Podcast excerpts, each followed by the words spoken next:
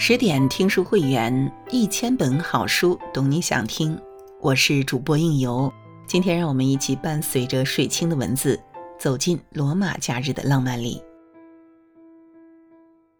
人世间的爱情有千万种美好姿态。我行过许多地方的桥，看过许多次数的云，喝过许多种类的酒，却只爱过一个正当最好年龄的人。这是沈从文和张兆和的爱情。每想你一次，天上飘落一粒沙，从此形成了撒哈拉。这是三毛和荷西的爱情。为了握你的手，我握遍了所有人的手。这是罗马假日中公主安妮和报社记者乔之间的爱情。俏皮纯真的短发，优雅灵动的笑容。盈盈一握的腰肢，蓬松飘逸的裙摆。二十三岁的奥黛丽·赫本，从将近七十年前的黑白电影里款款走出，轻灵的如同堕入人间的天使。而三十六岁优雅绅士的格里高利·派克，则是天使的守护神。在这个行色匆匆、爱情都幻化成了欲望的年代里。我们很难再找到安妮和乔氏的爱情，认真的相遇，认真的相爱，连分离也是如此认真。安妮是欧洲某国的公主，高贵优雅，容颜娇美。她同时也是王室继承人，一出生就拥有丰裕的物质和众人的敬畏，但她并不快乐。她必须穿着又高又累的高跟鞋，面带微笑接见外宾。他必须身穿宽大保守的睡衣，准时入眠。睡前，他还必须喝一杯讨厌的牛奶。生活就像两条笔直的铁轨，每一分每一秒都推着他精确无误地向前奔跑。访问意大利的那晚，他实在受不了这种丝毫没有自由的生活了，哭闹大喊，可是无济于事。医生进来，面无表情地给安妮注射了镇定剂，强制她入睡。对于自由的渴望，如同蚂蚁咬噬着他的心。他随意穿着一套素色衣裙，梳着长发，趁他人不备，逃出了大使馆，混入罗马街头，仿若来到了一个全新的世界。安妮兴奋的有些不知所措。夏夜的罗马热闹非凡，处处都是人间烟火味。街边商店精巧细致，街头有人闲坐着喝咖啡。有情侣骑着自行车在人群中穿行。不久之后，药性发作，安妮撑不住，躺在街边睡着了。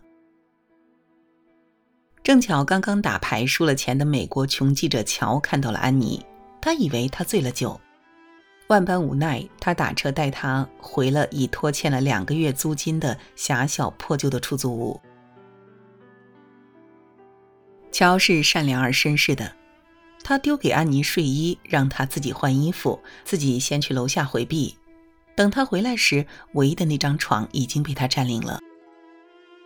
他一掀被子，让安妮滚到了床边由椅子组成的沙发上。如此相安无事，罗马这一晚匆匆而逝。乔醒来已近中午，匆忙赶到报社，对上司谎称采访了公主。谎言被拆穿后，他惊讶地发现，昨晚带回家的那个女孩竟然就是公主本尊。当机立断，他跟上司拍板，打算拿下头条，做一期公主独家采访，挣下五千美元的酬金。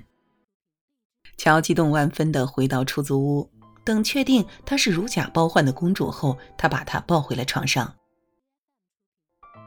安妮迷迷糊糊地醒过来。我梦见我睡在街头，有个年轻男人走来，他高大强壮，他对我很凶，感觉真好。这便是心动的滋味吧，足以让人回味，让人流连忘返。暂时安顿好安妮后，乔争分夺秒地打电话给好友兼摄影师欧文，图谋一起合作，大赚一笔。此时，罗马的街头阳光明媚。正是游览的大好时机，安妮向乔借了一千里拉，与乔告别后，来到罗马街头尽情闲逛。现在的我们总是对另一半有着超高的要求，学识、能力、家境都要样样匹配，爱情也变成了数学公式，条条款款，以其分毫不差的确保几十年的婚姻稳如泰山。唯独我们放弃了所有偶遇的浪漫，丢失了让我们颤抖的心动。爱情如同一枚枯干的蝴蝶标本，悬挂在他人的故事里，让我们仰之弥高，徒留艳羡。天仙在罗马街头的安妮与普通女孩无异，她饶有兴味地看这看那，爽快地掏钱买了舒服的平底凉鞋。剪了俏皮精致的短发，还买了个冰激凌甜筒，开心地坐在西班牙台阶上沐浴着罗马的阳光，直到再度偶遇了乔。单纯的安妮当然不知道，乔别有用心地跟踪了她一路，他还趁安妮不注意，差点抢了小学生的相机。乔跟欧文开始分工合作，乔负责用一辆小摩托载着安妮罗马一日游，欧文负责偷拍。有人曾说，爱一个人是因为心上有缺口，往灵魂里灌着呼呼寒风，所以急切需要形状正好的心来填补它。安妮早已厌烦了皇室束手束脚的种种规矩，跟随着乔，她体验到了从未有过的新奇与快乐。第一次骑街头摩托肆意的穿行在人群中，即便最后进了警局，他都爱死了这一撒把的快乐。他们游览了罗马斗兽场，来到了真理之口前。据说说谎的人把手放进去就会被咬到。乔假装被咬到，惨叫连连。单纯的安妮惊慌失措地扑上去救他。等发现乔的手完好无事时，安妮破涕为笑，扑进乔的怀里。唯有失去过，才能懂得拥有的幸运和快乐。白天的时光如同飞鸽的翅膀，在青春的头顶急速掠过，两人都想伸出手抓住今天的光阴，能多一分是一分，能多一秒是一秒。夜幕降临后，他们来到河边参加当地的舞会，他们相拥而舞，眼神已有了纠缠。恋爱这件事儿不怕真，只怕太真。不怕假，却怕不够假。有时候喜欢上一个人就是这样猝不及防，彼此心中都生了情丝，缠缠绕绕的，解也解不开，挣也挣不脱。捂着捂着，观望已久的特工来了，准备带走公主。现场大闹特闹，乔也被打入了河里，安妮毫不犹豫地跟着跳入。两人搀扶着上了岸，浑身衣服湿透。灯光昏暗，衣服和头发还滴着水，两人相视而坐，情不自禁地吻了上去。回到乔的家，电视里正播放着公主病情加重的新闻。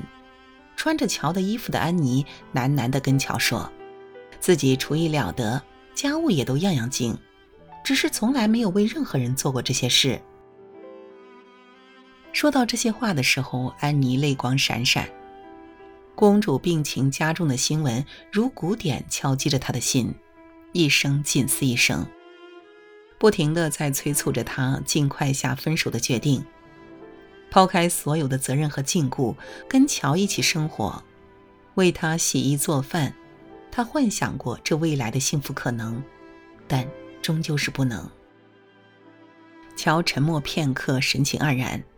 看来我该搬去有厨房的地方。那一刻，他许是真心实意要给公主一个属于两个人的家。安妮倏然转头，眼中的泪珠摇摇欲坠。也许那张床、那件睡衣，他会一直留着；也许他以后会找一个妻子；也许这个妻子出于一流，但他永远都会记得，曾有一个女孩想要抛弃所有，陪着他一起吃苦，跟他享受凡俗烟火。成年人的感情就是这样，再美好、再纯粹，终会败给现实。乔开车送安妮回去，一路默然，开得再慢，终于还是到了。安妮垂着头，急急地说着，不敢抬头看乔。现在我要离开你，我会在那街角转身走，你留在这里开车离开，答应我，目送我离开好吗？然后就此分开，各走各路。泪珠终于坠落。我不知道如何道别，我说不出话来，那就别说。乔深情如诗的吻附上了安妮的耳朵、嘴和脸颊，混合着她的泪水。这世上没有什么天长地久，总要分开的。安妮下了车，没有回头。乔等了几秒，或许心中幻想他能走过转角，然后俏皮的探出半身，跟他再次挥手，再次道别。可是没有出现，他只得黯然驱车离开。有些爱情一分别就是一生一世。第二天，欧文兴高采烈地来到乔家里，给他看公主的偷拍照片。昨天的快乐一幕幕闪现。虽然卖了这些照片，他俩能大赚一笔，解决目前生活的窘迫，但乔还是放弃了这份独家爆料，背负了债务。你来到我的生命，带给我无限的欢喜。只是罗马还在，但与你共度的美妙假日却再也不会有了。这些照片就是这场爱情奇遇的票根，我怎忍卖掉这份这辈子最美好的独家记忆？乔与公主再次见面是在第二天的记者招待会。安妮一眼就看到了站在人堆里的乔。眼光一闪之后，他开始熟练地操着外交辞令，滴水不漏地回答着记者提问。经历过此生难忘的一天一夜，他已清楚自己肩上的责任。他有了见地，有了襟怀。她已从一个懵懂稚嫩的女孩蜕变成了理智果敢的王储。正如她到达大使馆时对手下说的。若不是我清楚我承担的国家和家庭的责任，我今晚便不会回来。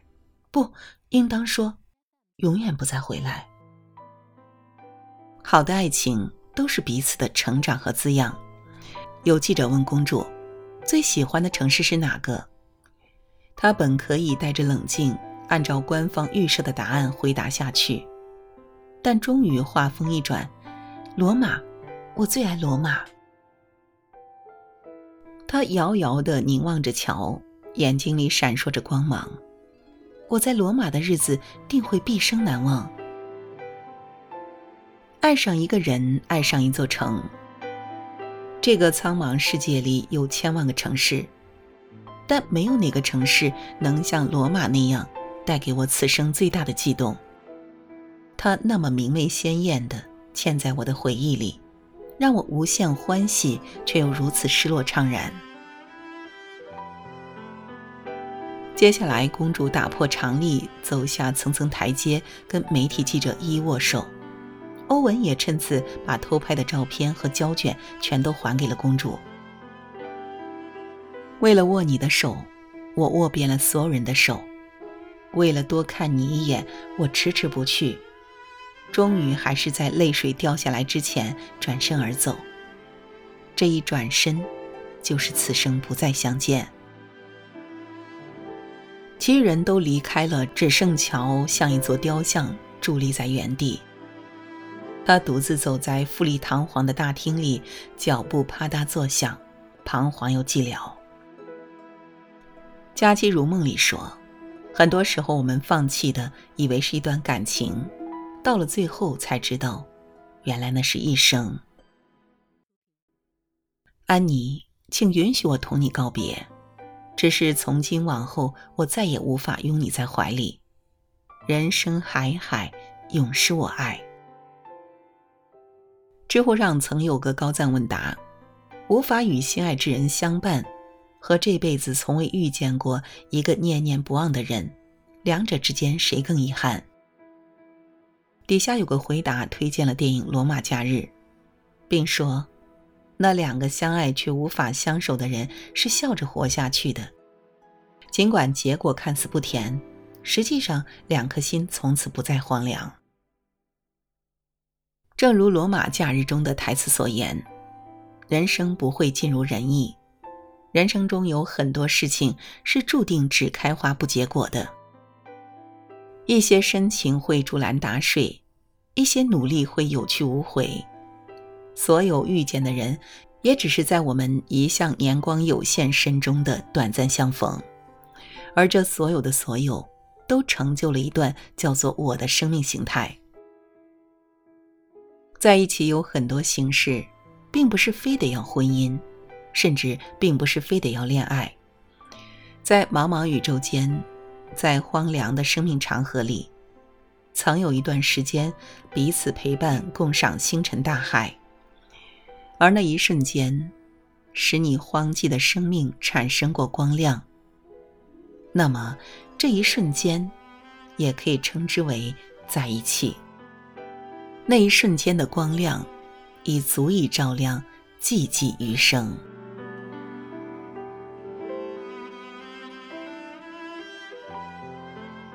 好了，今晚的分享就到这里。更多美文，请继续关注十点读书，也欢迎把我们推荐给你的朋友和家人，一起在阅读里成为更好的自己。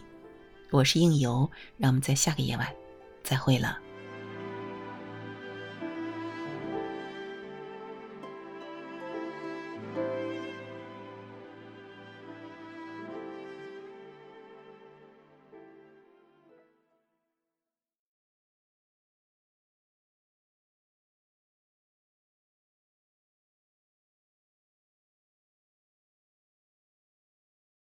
长安十变。